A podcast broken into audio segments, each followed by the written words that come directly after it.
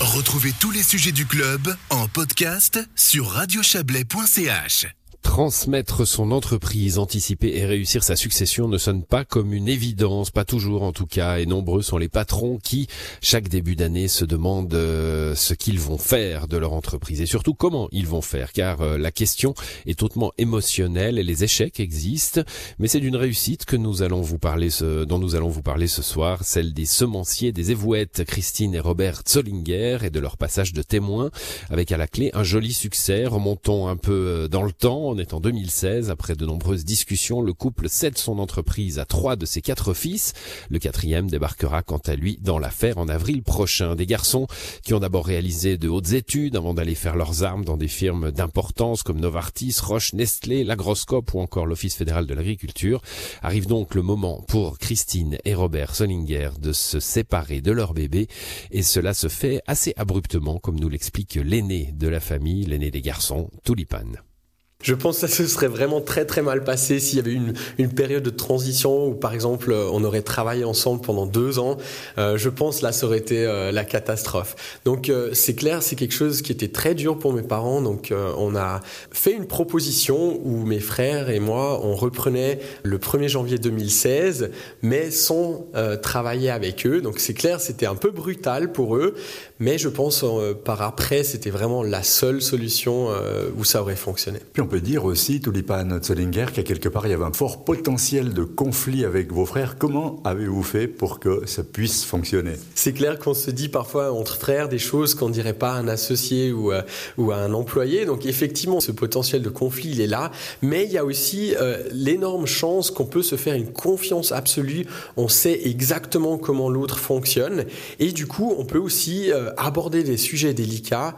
Nous, on a choisi le chemin de faire une charte de partenariat donc on a travaillé avec un coach externe avant même de commencer dans l'entreprise.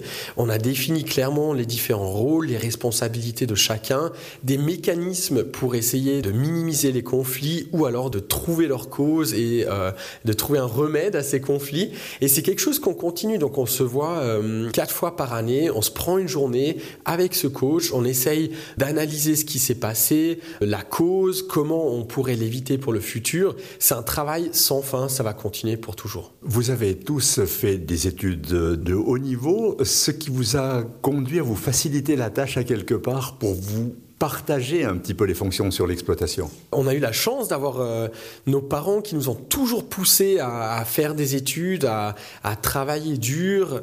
On était motivés à, à, apprendre. On a tous choisi des universités qui n'étaient pas juste à côté, mais qui étaient bonnes dans leur domaine.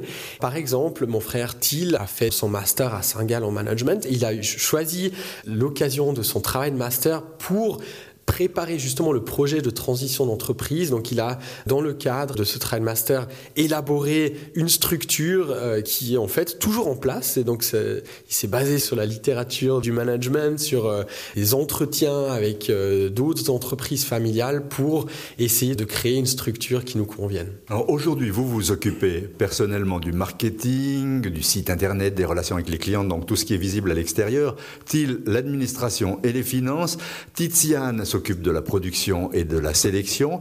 Et puis, euh, Falk va commencer encore dans un rôle à, définir. Vous allez bientôt, euh, dès avril, euh, additionner le quatrième pion de la famille. Exactement, donc c'est le cadet qui va nous rejoindre.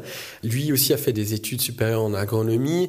Il a travaillé à l'Office fédéral de l'agriculture pour ses premières expériences. Et là, il va nous rejoindre ce printemps.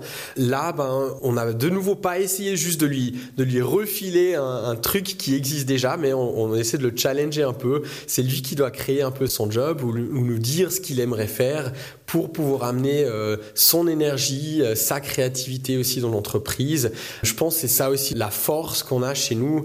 On a la chance de pouvoir dédier une partie de ressources à des nouveaux projets et j'espère qu'il va venir avec une, une belle proposition. L'entreprise Solinger Bio est passée de 12 à 35 employés depuis euh, 2016. C'était surprenant, une évolution aussi forte et aussi rapide On a eu la chance de pouvoir reprendre une entreprise qui existait depuis 35 ans, qui avait un de croissance pas hyper haut, mais constant, et qui était profitable. Donc ça nous donnait une très très bonne base pour évoluer.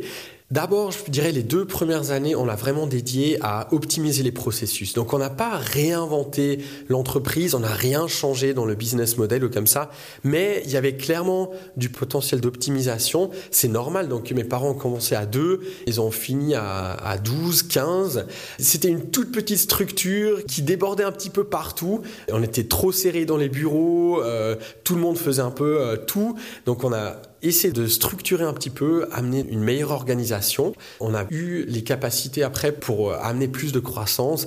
Donc d'un côté, mes parents faisaient très peu de publicité ou de marketing, voire c'était que euh, du bouche à oreille.